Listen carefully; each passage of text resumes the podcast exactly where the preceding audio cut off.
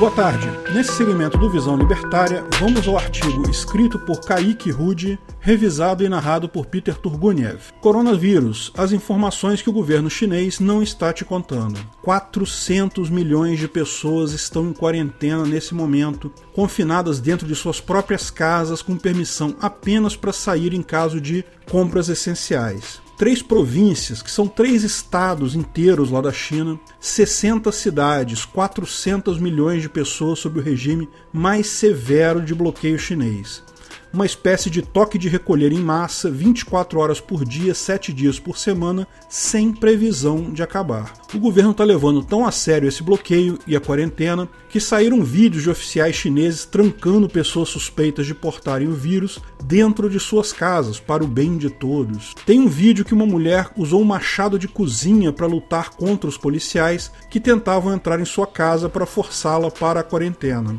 Tem outros vídeos também de pessoas sendo arrastadas para dentro de ginásios onde é obrigatória a quarentena. Veja, não que isso seja efetivo. Manter em quarentena tal número monstruoso de pessoas é simplesmente impossível. Eles vão pegar muita gente, mas sempre vai ter gente que vai sair. E uma pessoa que vaza a quarentena já é o suficiente para jogar todo o esforço por água abaixo. Essas medidas ditatoriais podem sim diminuir significativamente o número de pessoas que entram e saem dessas cidades, mas não há exército grande o suficiente para impedir totalmente isso. E as pessoas com maior chance de estarem infectadas, aquelas que, por exemplo, moram próximas de pessoas infectadas, são as que têm um maior incentivo para burlar a quarentena.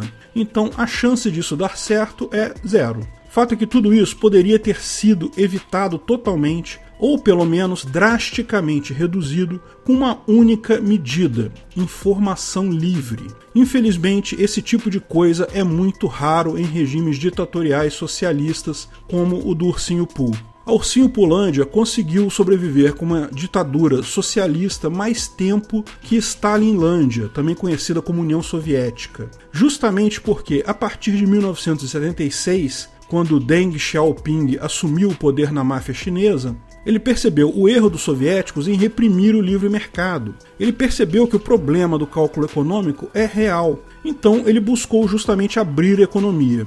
Lógico, não foi um ato simples, foram inúmeras medidas paulatinas de abertura que duraram desde a década de 1970 até 1990 Hoje, em termos de mercado e propriedade privada, a China tem políticas muito, mas muito mais liberais que Banânia, por exemplo. Infelizmente, liberdade pela metade não é liberdade. Enquanto você tem liberdade financeira na China, liberdade de expressão, liberdade política e tantas outras liberdades são absolutamente impossíveis. Por que a China tem um governo ditatorial tão restrito? A questão é que um governo forte e ditatorial é necessário, segundo os socialistas, justamente para suprimir o mercado. Na visão de comunistas, o livre mercado, o capitalismo, é ruim. Para conseguir brigar com o livre mercado, precisamos de um governo forte. Não é por mera coincidência que todo país comunista acaba como uma ditadura cruel e miserável Veja, a Coreia do Norte, Cuba, olha o que está acontecendo na Venezuela. O governo ganha cada vez mais força, mas sem o mercado, não importa se você possui uma montanha de ouro negro no seu subsolo, a sua população vai passar fome. Falamos sobre isso no vídeo Meritocracia Existe? Mas se a China não limita mais o livre mercado, por que eles ainda têm um governo forte e ditatorial? Precisar não precisa, mas lembre-se: governos sempre tendem a crescer. O máximo que se pode almejar é que cresçam pouco. A desculpa que eles falam para eles mesmos e para o gado de lá é que o governo grande e ditatorial é mais eficiente como governo do que a democracia. A propaganda do Ursinho Poo pega exemplos de brigas democráticas na Trumpilândia e mostra: olha o Trump brigando com a Hillary, como eles perdem tempo nessas discussões horríveis. Pega a propaganda do Lula brigando com o Bolsonaro, olha só, eles ficam engalfinhando um com o outro. Muito melhor o nosso sistema em que só tem um partido e todo mundo tem que obedecer ao Ursinho Poo. O problema é a falta de liberdade de informação, liberdade de expressão. Como já explicamos inúmeras vezes, ninguém consegue controlar uma população exclusivamente com violência. Isso é um engano, é uma armação. Violência é simplesmente caro demais se tiver que ser usada contra todas as pessoas o tempo todo. No máximo, ela dá conta de algumas pessoas que saem do controle. Governos só conseguem controlar tal população enorme porque controlam a informação, só que não estão conseguindo mais. Li Weilang, um oftalmologista da cidade de Wuhan, percebeu o problema do novo vírus ainda em dezembro de 2019 e mandou um e-mail para colegas médicos dizendo: Olha, tá rolando uma infecção grave aqui, tá muito parecida com a SARS. Se cuidem, usem máscaras, luvas, material para evitar infecções. Veja, profissionais de saúde são muito mais sujeitos a serem infectados do que o público em geral, porque eles têm que lidar com as pessoas que estão doentes. Então, o aviso de Lee não tinha por objetivo espalhar rumores, comprometer o governo, nem nada desse tipo. O objetivo era apenas alertar os médicos amigos dele para que eles evitassem o problema.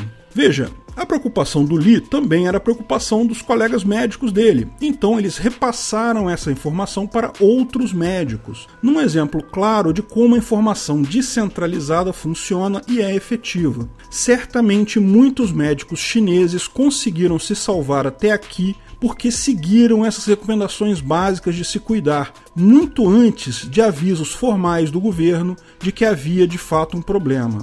Quem não foi avisado e teve contato com pacientes provavelmente acabou infectado. E se muitos médicos chineses tivessem sido infectados, claramente a capacidade de tratar os demais doentes seria afetada. Ainda é cedo para saber exatamente o que aconteceu, mas pode muito bem ser o caso dessa mensagem do Li ter sido a coisa mais importante de todas que aconteceram até aqui para a solução do problema. Lógico, em algum ponto, os médicos começaram a espalhar a informação para todo mundo, familiares e amigos. Se tivessem conseguido simplesmente fazer essa mensagem circular em toda a China, no início de janeiro, que foi quando ela circulou, quando os casos se contavam ainda em poucas dezenas, provavelmente pessoas tomariam mais cuidado, passariam a usar máscaras, evitariam lugares lotados, lavariam as mãos com mais frequência. Sim, esse tipo de coisa certamente afetaria a economia. Pessoas comprariam menos, o comércio seria afetado, teria dificuldades em vender. Fato seria ruim para a economia local, mas é bem possível que, com todo mundo conscientizado bem no início, a velocidade de propagação do vírus estaria bem menor agora. Infelizmente, algum amigo do amigo do amigo recebeu a mensagem e dedurou ela para o partidão no início de 2020. E a polícia bateu na porta do médico, o Li Weliang, que foi levado para uma delegacia obrigado a mandar mensagens desmentindo a mensagem anterior e assinar papéis se comprometendo a não mais falar sobre o caso.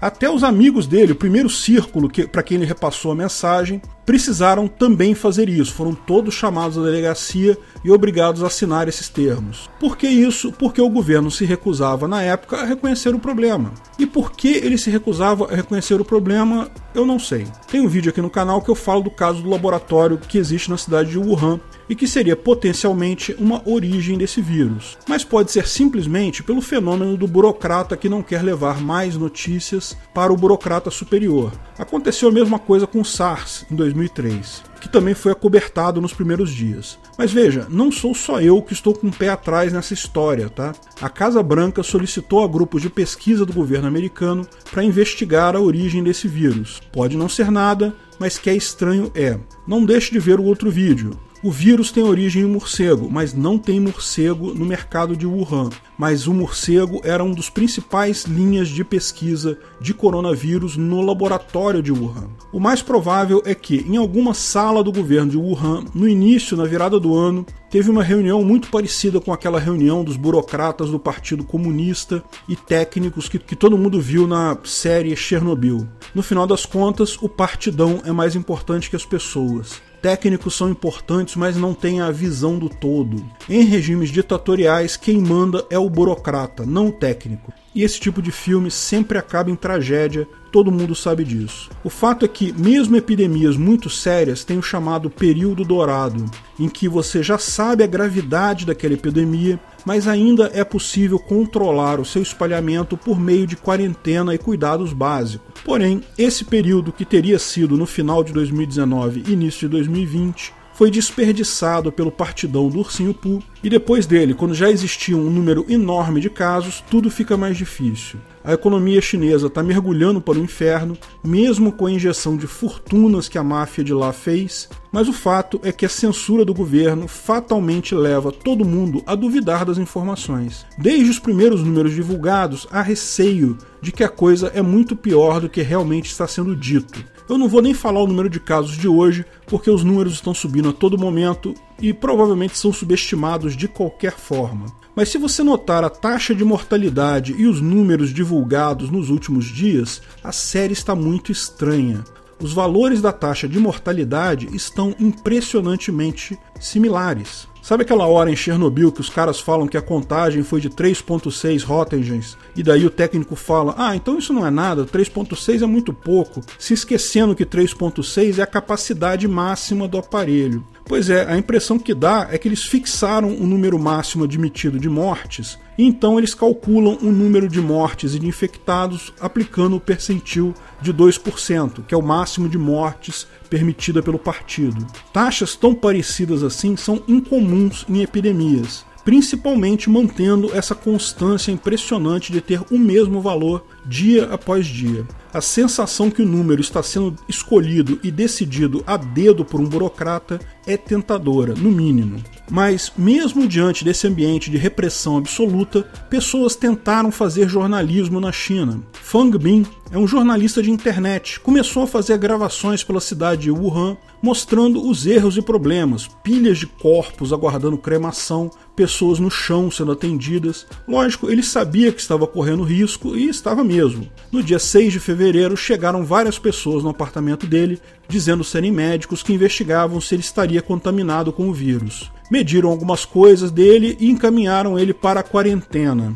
Curiosamente, também levaram o laptop, o celular, todas as mídias e pendrives que acharam no apartamento dele. Trata-se de uma quarentena que ele provavelmente jamais iria voltar. Mas veja a diferença da informação descentralizada. Milhões de pessoas na China reclamaram do desaparecimento dele, porque se aqui em Banânia tá todo mundo já preocupado com essa situação, imagina o pessoal lá. Lógico, todo mundo está acompanhando as notícias lá com muito interesse. E todo mundo lá também sabe que os números paridos pelo governo são falsos. Então tá todo mundo buscando informação da mesma forma que aqui, via vídeos distribuídos em plataformas digitais, principalmente na conta desse cara. Ah, mas a China tem firewalls que podem impedir as pessoas de falar certas coisas. Cara, só burocrata parasita burro que acha que firewall impede esse tipo de coisa. Não impede. Pode servir para silenciar uma pequena parte de pessoas, um grupo, Milhões de pessoas com acesso à internet não tem como ser silenciado.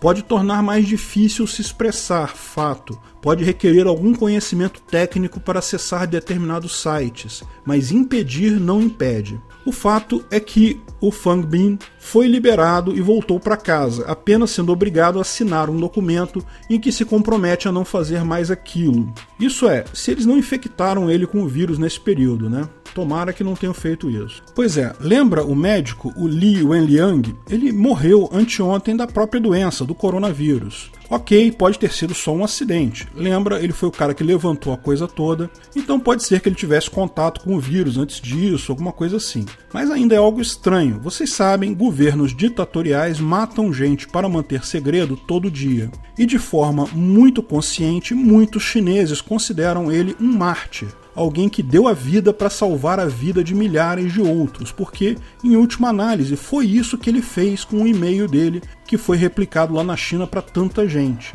Muita gente passou a tomar cuidado a partir daquele e-mail e se salvou graças a ele. Não preciso nem dizer que essa ideia de que o governo chinês possa eventualmente ter matado ele não é algo fora da realidade para os chineses. Mas muita gente pode pensar: ah, mas agora que a informação já saiu, que todo mundo já sabe o que está acontecendo, por que matar o médico ou prender o jornalista? Você não está entendendo o que está vendo lá. A população está absolutamente revoltada com o governo chinês, com toda a razão do mundo, diga-se de passagem. Aliás, eu faço questão de deixar isso sempre claro. Eu sou muito crítico do governo ditatorial de Ursinho Polândia, mas tenho uma enorme admiração e respeito pelo povo chinês. O mesmo vale para Samurailândia. Eu critico a máfia de Samurailândia porque é porca de tão podre, mas admiro muito e tenho um enorme respeito pelos japoneses. Minha briga é com as máfias, não com o povo.